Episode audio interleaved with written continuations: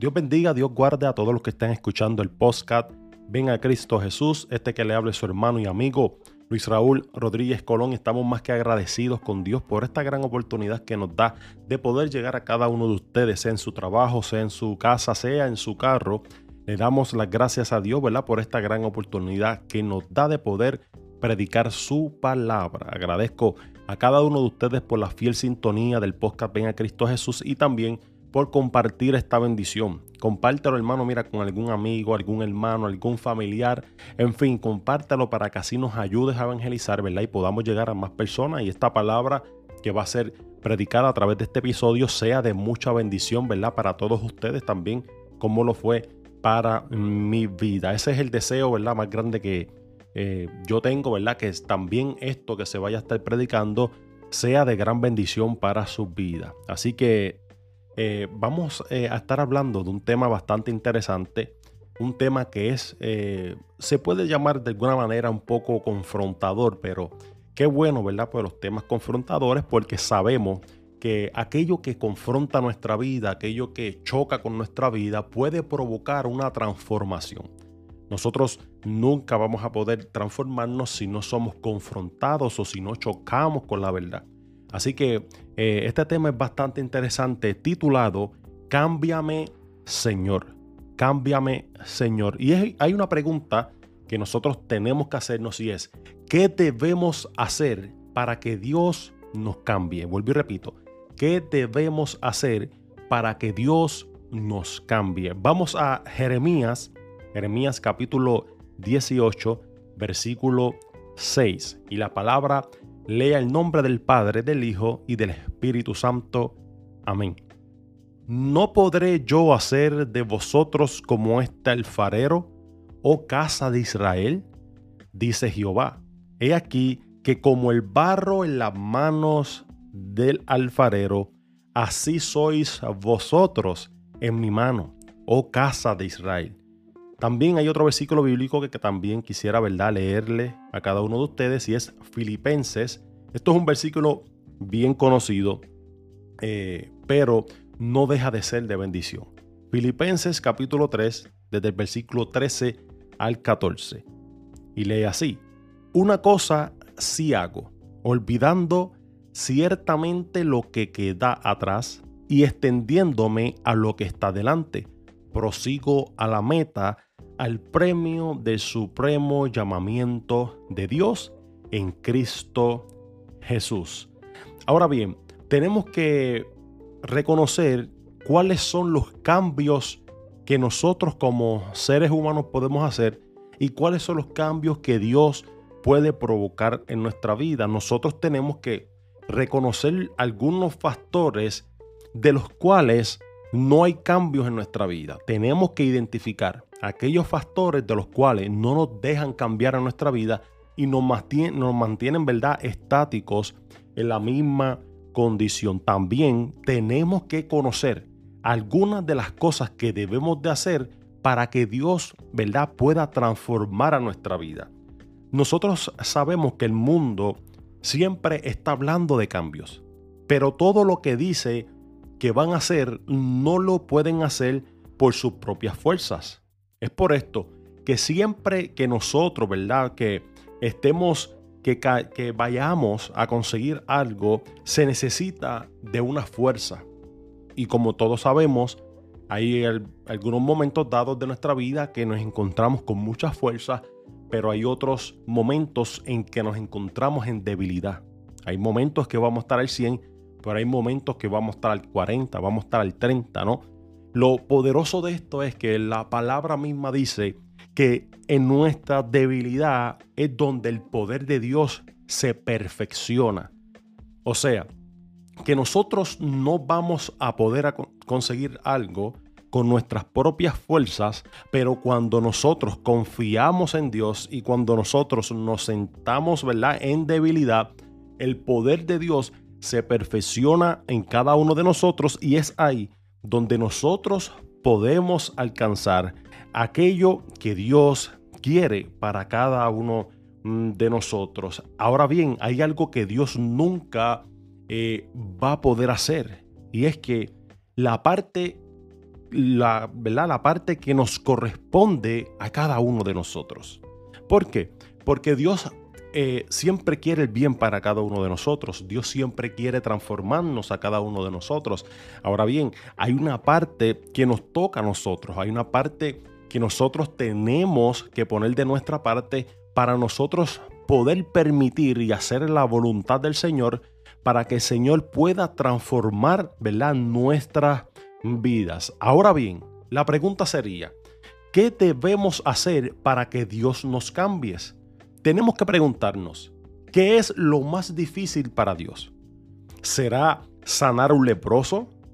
¿Será sanar una persona con sida? ¿Será levantar a un muerto? ¿O será levantar o abrir el mar rojo?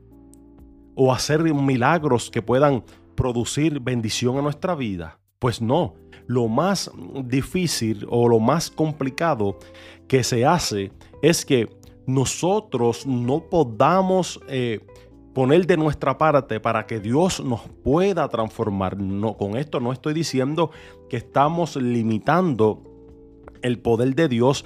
Con esto estoy diciendo que Dios permite en algunas ocasiones que nosotros pongamos de nuestra parte, porque Dios es amoroso y al que Dios ama, Él no lo obliga a que lo sigan al que Dios ama, Él no lo obliga a hacer lo que la persona no quiere que hagan. Por lo tanto, hay una parte que nos toca a nosotros, ¿verdad? Hacer. Pero hay cosas que debemos hacer para que Dios nos cambie. Ahora bien, ¿cuál es la inversión que Dios ha hecho en nosotros? Dios ha invertido en nosotros su gloria. Es un tesoro que es derramado en vasos de barros por la excelencia del poder de Él.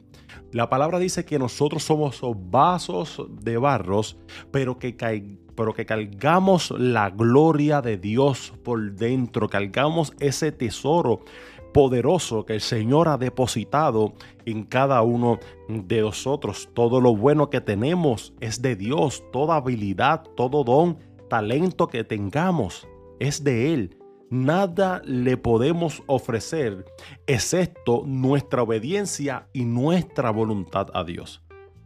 Nosotros, como seres humanos, no podemos ofrecerle a Dios más de lo que Él nos puede ofrecer a nosotros.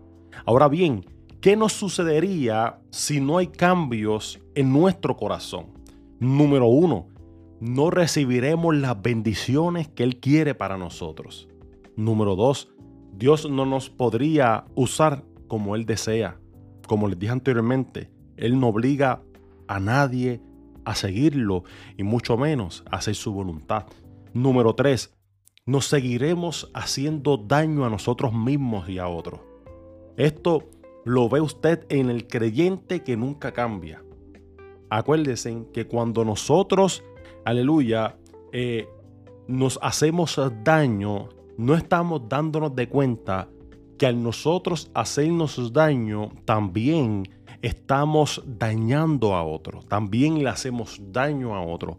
Muchas veces no podemos ver con claridad las cosas que están pasando en nuestra vida o los, daños que nosotros mismos nos estamos provocando en nuestra vida, sino es hasta que el Señor interviene en nuestra vida, hasta que el Señor envía a una persona a nuestra vida, ¿verdad? Para que nosotros podamos abrir nuestros ojos y podamos entender, hermano, que cuando nosotros no hacemos la voluntad del Señor, lamentablemente nosotros estamos haciéndonos mucho daño.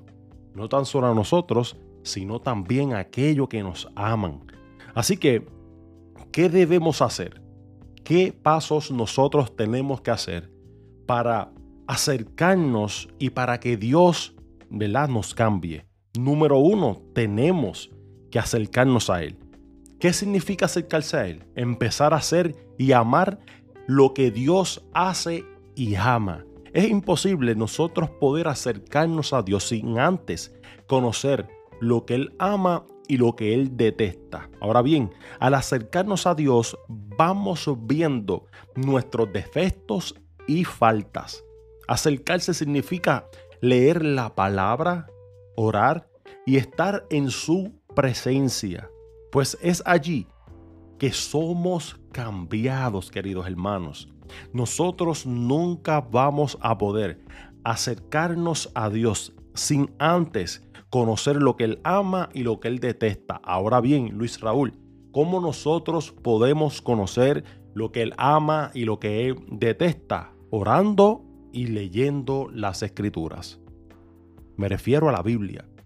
Nosotros nunca vamos a poder conocer la voluntad de Dios a nuestra vida si no leemos la palabra y si no oramos. ¿Por qué? Porque leer la palabra nos lleva a conocer más al Dios que nosotros amamos, a conocer más a la persona de Jesucristo que murió por cada uno de nosotros y orando nos une o nos eh, conecta a Dios. La oración es la conversación que tú tienes con Dios. Es cuando nosotros nos unimos en plena comunión a Él. Sin orar y sin leer las escrituras es imposible nosotros acercarnos a Él. ¿Por qué? Porque no vamos a conocer su voluntad no vamos a conocer qué cambios nosotros tenemos que hacer, qué cambios nosotros tenemos que realizar. Dios hace cambios en nuestra vida, pero hay otros cambios que nosotros tenemos que hacer. Así que es importante esto, orar y leer las escrituras para nosotros poder eh, saber o reconocer qué es lo que le agrada a Dios y qué es lo que no le agrada. El acercarse a Dios es un bien. Yo quiero que tú te lleves esta palabra en tu corazón. Cuando nosotros nos acercamos a Dios, esto nos hace bien. Salmo 73, versículo 28, la palabra dice, pero en cuanto a mí, el acercarme a Dios es el bien. He puesto en Jehová, el Señor, mi esperanza, para contar todas sus obras. Ahora bien, hay algo que nosotros tenemos que evitar a toda costa y es acercarse a Dios con un corazón que no es sincero. Tenemos que evitar eso a costa. ¿Por qué? Porque la palabra dice que en Hebreos capítulo 4 versículo 16, acerquémonos pues confiadamente al trono de la gracia para alcanzar misericordia y, hallar gracia para el oportuno socorro. Nosotros tenemos que acercarnos a Dios con un corazón sincero. Tenemos que ser sinceros para con Dios. Nosotros nunca podremos engañar a Dios porque Dios sabe todas y cada una de las cosas. Ahora bien, imagínese usted que Dios le dice, el domingo tú me estás adorando y el lunes estás mintiendo en tu trabajo. Imagínese, el domingo tú le adoras a Dios y, durante toda la semana no le hablas a nadie de parte de Él. El domingo me adoras y el sábado estuviste gozando de la vida en un libertinaje. El acercarse a Dios y honrarlo con nuestros labios no es suficiente. Tenemos que hacer lo que Él nos ha encomendado. Nosotros, hermanos. No sé si a ustedes eh, le ha pasado que se ha encontrado en las redes sociales, hermano. Cuando nosotros entramos a las redes sociales nos encontramos con diferentes comentarios de diferentes personas hablando sobre que aman a Dios, hablando sobre, eh, tú sabes, son los más cristianos, pero cuando evaluamos y cuando vemos su vida, demuestran, ¿verdad?, que es todo lo contrario. Es, cuando eh, la palabra no va eh, pegada a la acción. Nosotros no podemos decir que amamos a Dios y con nuestros hechos negarlo. Eso es la mayoría de las veces, es lo que pasa siempre. Cuando observamos la vida de personas que dicen amar a Dios y hacen todo lo contrario a lo que le agrada. Cuando hay personas que dicen que respetan y honran a Dios, pero con sus hechos lo niegan. Cuando nos acercamos a Él, nos damos cuenta que la necesidad de cambio en nuestra vida. Cuando nosotros nos acercamos a Dios, nos damos de cuenta de las cosas que tenemos que cambiar en nuestra vida. Nunca podrás darte de cuenta, queridos hermanos, qué cosas tienes que cambiar en tu vida a menos que te acerques al Señor. La luz del Señor alumbrará a cada una de nuestra vida. para nosotros ver nuestros defectos, para nosotros también poder ver nuestras virtudes, porque no todo es malo. Hay cada uno de nosotros que tenemos cosas buenas, pero también tenemos que transformar las cosas malas. Y como único nosotros podemos transformar aquello que nos hace daño es acercándonos a Dios. Cuando Dios, aleluya, toca o impacta nuestra vida, es ahí donde nosotros nos daremos de cuenta las cosas que nosotros tenemos que hacer para nosotros poder cambiar. Cosas que nosotros tenemos que cambiar. Durante todo este mensaje he dicho que hay cosas que Dios cambia, pero hay cosas que nos toca a nosotros cambiar. Así que hay un hay otro paso, el primero fue acercarnos a Dios, pero hay otro paso súper importante, básico, pero creo que cada uno de nosotros hemos caído en eso, y es olvidar el pasado. Tenemos, hermano, que olvidar nuestro pasado. Hay personas que son víctimas del pasado y no quieren olvidar lo que les hicieron o lo que hicieron a otros. Hay veces nosotros, hermanos, que somos injustos para con nosotros mismos. Nosotros somos injustos con nosotros mismos cuando no olvidamos nuestro pasado. Cuando no olvidamos las cosas malas que nosotros hemos hecho o las cosas malas que nos han hecho a nosotros. Somos injustos cuando nosotros no podemos reconocer que hay ciertas cosas en nuestra vida que tenemos que pasar la página. Porque ha cambiado el año, ahora estamos en el 2023, pero si nosotros no cambiamos nuestra actitud o si nosotros no olvidamos el pasado, simplemente es un cambio de número. Nunca va a ser un cambio de año en tu vida hasta que tú no aceptes que tienes que olvidar el pasado. Hasta que tú no aceptes que tienes que pasar la página y seguir hacia adelante. Nosotros tenemos que reconocer que hay cosas en nuestra vida que nos atrasan. Hay cosas en nuestra vida que nos detienen. Hay cosas en nuestra vida que nos mantienen estáticos pero nunca podremos saberlo hasta que nos acerquemos a Dios y hasta que nosotros, aleluya, olvidemos nuestro pasado.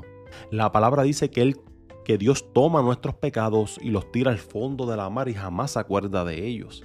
Entonces, si Dios, si Dios se olvida de nuestro pasado, ¿por qué nosotros estamos trayéndolo a colación? ¿Por qué nosotros no nos olvidamos de Él? ¿Sabes por qué? porque el enemigo constantemente se pasa zumbando o tirando dardos a cada uno de nosotros. Y muchos de esos dardos es recordarnos el pasado y los errores que hemos cometido. Esas son una de las tácticas más poderosas que el enemigo usa para cada uno de nosotros, para destruirnos, porque él sabe, hermano, que cuando nosotros nos enfocamos en el pasado, nunca podremos experimentar el futuro. Si nosotros nos enfocamos en el pasado, nunca podremos experimentar el futuro poderoso que Dios tiene para cada uno de nosotros. Así que Isaías 43, desde el versículo 18 al 19, lee de esta manera, no os acordéis de las cosas pasadas, ni traigáis a memoria las cosas antiguas. He aquí que yo hago cosa nueva, pronto saldrá la luz, ¿no la conoceréis? Otra vez abriré el camino en el desierto Dios en la soledad. La razón por la cual Dios nos ha hecho algo nuevo en nosotros es porque todavía estamos recordando el pasado. Y tomamos muchas actitudes incorrectas como lamentarnos, quejarnos, hablar de las victorias del pasado y de cómo Dios nos usaba, seguir con la falta de perdón hacia el hermano que nos hirió, entre otros hermanos. Tenemos que evitar a toda costa nosotros lamentarnos y quejarnos. Y hablar también, hermano, de las victorias pasadas. Muchas veces nos limitamos a experimentar cosas nuevas que Dios tiene para cada uno, cada uno de nosotros, recordando las victorias pasadas. Hay gente que vive de victorias pasadas, pero no de victorias presentes. ¿Por qué? porque se enfocan y no olvidan el pasado. Tenemos que olvidar aquello, hermano, que nos hace mal y siempre recordar aquello que nos hace bien ahora. Aquellas victorias que conseguimos en el pasado, tenemos que evaluar cómo fue que nosotros las conseguimos. Acuérdense o recuerda que nosotros no podemos cambiar, aleluya, aquello que funciona. Nunca podremos cambiar aquello que funciona y lo que funciona siempre ha sido la palabra de Dios y la oración. Son dos cosas poderosas que nunca nosotros podremos cambiarla porque cada una de ellas nos llevará hacia la voluntad de nuestro Señor. Eclesiastés capítulo 7, versículo 10 dice de esta manera, nunca digas cuál es la causa que los tiempos pasados fueron mejores que estos, porque nunca de estos preguntarás con sabiduría. No obstante, si le fallaste al Señor, ten presente que Él es un Dios de segundas oportunidades.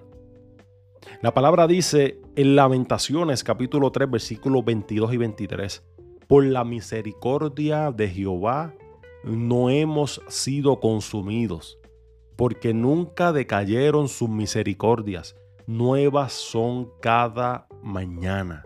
Grande es tu fidelidad, el estar conformes con la condición actual y no odiar el pecado lo suficiente. La palabra dice en Proverbios capítulo 8, versículo 13, el temor de Jehová es aborrecer el mal, la soberbia y la arrogancia, el mar camino y la boca perversa aborrezco. Muchos están conformes como se encuentran en este momento y es por eso que no ven los cambios, porque hasta que no odien lo suficiente la condición de estar desagradando a Dios, Él no puede empezar a hacer cosas mejores en nuestra vida. Hasta que nosotros no veamos en la condición en la que nosotros estamos, o hasta que nosotros no decidamos cambiar la condición en la que nosotros estamos, Dios nunca podrá empezar en nosotros aquello que Él quiera hacer. ¿Estás enojado por la falta de perseverancia, por el mal carácter, por no llevar frutos en el evangelismo o por no un buen padre o madre o por no ser un buen padre o madre? ¿Estás enojado por ser un chismoso o por ser creyente de doble ánimo que vive de emociones, sintiéndose rechazado, susceptible y con la falta de perdón. Hay muchas cosas, mañas y vicio y costumbre de los cuales nosotros tenemos que desechar. Tenemos que sacarlas de nuestro sistema. Es en ese momento que le damos derecho a Dios de cambiarnos cuando nosotros dejamos lo malo, las cosas perversas, aquellas cosas que nos hacen daño. Es ahí donde nosotros le damos el derecho, la oportunidad a Dios a que nosotros podamos ser transformados. Para desarrollar el temor de Dios en nuestra vida, hermanos, debemos amar lo que Dios ama y odiar lo que Él odia. Esto consiste el temor a Dios. en esto que consiste el temor a Dios, hermano. En amar lo que Él ama y odiar lo que Él odia. Y como único nosotros podemos saber eso, es escudriñando las escrituras orando al Señor. La otra parte que nosotros tenemos que hacer como seres humanos es el reconocimiento de nuestra condición. Si nosotros no reconocemos, si nosotros no somos sinceros, nunca podremos avanzar. El reconocimiento es un acto de humildad por el medio del cual aceptamos abiertamente nuestras faltas, sin justificación ni excusarnos. En el momento en que reconozcamos que le admitimos a Dios, a nosotros mismos y a los demás nuestras faltas y debilidades, Dios empieza a obrar y a cambiar nuestra vida. Por ejemplo, si yo soy chismoso, ¿verdad? Esto es un, esto es un, esto es un ejemplo. Si yo soy chismoso y lo reconozco, si soy mentiroso o si soy de doble ánimo o tengo el espíritu malvado o soy de los que me gusta llamar la atención, el primer paso para cambiar es reconocer nuestra condición presente. Nosotros, para dar el primer paso, tenemos que reconocer nuestra condición presente para que nuestra condición futura sea transformada por medio del poder de nuestro Señor. Ahora bien, la perseverancia en buscar la cura. Nosotros reconocemos que estamos mal, nosotros reconocemos que el Señor, le pedimos a Dios que nos cambie y es ahí donde nosotros tenemos que perseverar en la cura. Perseverar es persistir, es mantenernos firmes en una actitud, no cambiar de actitud. En este caso es buscar la cura. Para eso hay algunas cosas que debemos hacer. Número uno, buscar versículos bíblicos que nos hablen de su problema y medítelos y vívalos. Número dos, buscar la liberación y la sanidad interior. Esto es súper importante. Nosotros nunca podremos ser efectivos en otro o nunca podremos liberar a aquellos eh, familiares o amigos que nosotros queremos ayudar si nosotros mismos estamos presos. Número dos, tenemos que buscar la liberación y la sanidad interior. Número tres, distinguir, perdón, distinguir si es una obra de la carne o una influencia demoníaca. Hay cosas que tenemos que dividir porque una cosa es la obra de la carne. Nosotros vivimos, ¿verdad? En una carne pecaminosa. Yo mismo no puedo decir que no soy pecador, pero sí tengo que decirte que soy un pecador perdonado. Esto cambia todo. Porque cuando nosotros recibimos el perdón del Señor, Él nos hace nuevas criaturas. Ahora bien, también tenemos que saber la influencia demoníaca. ¿Ve? Yo siempre he dicho que no podemos eh, menospreciar, o, eso no es la palabra correcta, no podemos pasar por alto eh, las cosas que el enemigo trata de hacer en nuestra vida. Pero también reconozco que las obras de la carne es poderosa y es dañina para nuestra vida. Creo que la batalla más poderosa que nosotros podemos atravesar es la mental. Nuestra mente es un campo de batalla. Y lo que nosotros, la batalla que no podamos ganar en nuestra mente, nunca la vamos a poder ejecutar afuera. Si nosotros no ganamos la batalla interior, nunca podemos ganar o podremos ganar la batalla exterior. Así que tenemos que perseverar y buscar la cura, porque si no perseveramos, si no buscamos la cura, nunca podremos ser transformados. La otra parte que tenemos que hacer es renunciar a lo que debemos cambiar. Renunciar a lo que debemos cambiar. Debemos morir a la a lo que desagrada a Dios, cuando alguien renuncia a algo, está diciendo, esto ya no lo quiero en mi vida. Cuando tú decides renunciar a algo, tú le estás diciendo al enemigo, esto ya yo no lo quiero en mi vida. Yo quiero que Dios me transforme, yo quiero que Dios me cambie. Yo tengo que reconocer lo que me hace daño y esto yo no lo quiero más en mi vida. Tito capítulo 2 versículo 12 la palabra dice, enseñándonos que renunciando a la impiedad y a los deseos mundanos, vivamos en este siglo sobria, justa y piadosamente. Ahora bien, tenemos que hacer tenemos que hacernos cuatro preguntas. Número uno, ¿podemos cambiar nuestra vida con nuestras propias fuerzas? Número dos, ¿cuál es la inversión que Dios ha hecho en nosotros? Número tres, ¿Qué pasa si no suceden cambios en nuestro corazón? Número 4. ¿Qué debemos hacer para que Dios nos cambie? Estas son preguntas que tenemos que hacernos para nosotros poder reflexionar y poder hacer una introspección en nuestra vida. Ahora bien, tenemos que buscar la presencia de Dios en adoración. Hacer una oración en grupo para que Dios le revele a cada uno de los integrantes cuáles son las áreas que debemos cambiar. Preguntar quiénes no, no han podido olvidar su pasado y, y orar por ellos. Esto es en base a cuando nosotros reconocemos nuestros errores y estamos en un grupo de personas. Es ahí donde nosotros nos asinceramos, ¿verdad? Y podemos ser transformados juntamente con otros. Ahora bien, una de las preguntas más importantes es esta. ¿Cómo se sabe que existe la influencia de un espíritu y que no es la carne? Bueno, la influencia de un espíritu es cuando usted se ha concientizado del problema y quiere que de todo corazón cambiar, ha orado, ha ayunado y no consigue cambiar. Esto le muestra que, ¿verdad? Lo que estás haciendo o lo que estás enfrentando es una influencia demoníaca que opera en cada una de las vidas.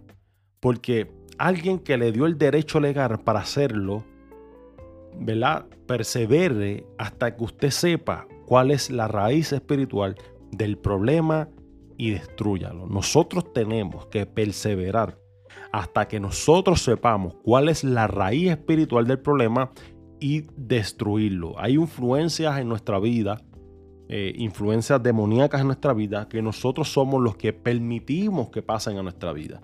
El enemigo no puede hacer nada en tu vida a menos que tú se lo permitas. Hmm, escuche bien. El enemigo nunca podrá hacer algo en tu vida a menos que tú se lo permitas. Si tú has orado, si tú has ayunado y no consigues cambiar en la condición en la que estás, es ahí donde tienes que reflexionar, donde tienes que pensar y donde tienes que perseverar hasta que usted sepa cuál fue la raíz de ese mal. ¿Cómo fue que comenzó? Acuérdese que no todo lo que sucede es porque o Dios lo permitió o Dios lo quiso. Hay cosas que pasan en nuestra vida porque somos nosotros mismos que abrimos el camino a que eso pase. Es por eso que nosotros tenemos que evaluar, ok, ¿qué fue lo que pasó para yo caer en esta condición? ¿Qué fue lo que yo permití o qué fue lo que yo hice para yo caer en esta condición? Si nosotros reflexionamos, y si nosotros nos detenemos en nuestra vida, si nosotros nos desconectamos, porque hay veces que tenemos que desconectarnos de aquellas cosas que nos hacen mal, de las redes sociales, de, todo, hermanos, de la tecnología, de aquello que nos hace mal, cuando nosotros eh, nos aislamos y cuando nosotros podemos hacer una introspección, podemos reflexionar en qué fue lo que pasó antes de, o antes de lo que pasó, o antes de yo caer en esta condición, es ahí donde tú podrás señalar o detectar cuál fue la raíz de ese mal. ¿Dónde fue que comenzó? Y cuando menciono raíz es porque se desarrolló en tu vida, ¿ok? O sea, fue que no pudiste identificarlo a tiempo. Por eso yo les dije que este mensaje, bajo, bajo el tema Cámbiame Señor, era un mensaje confrontador, pero un mensaje de bendición.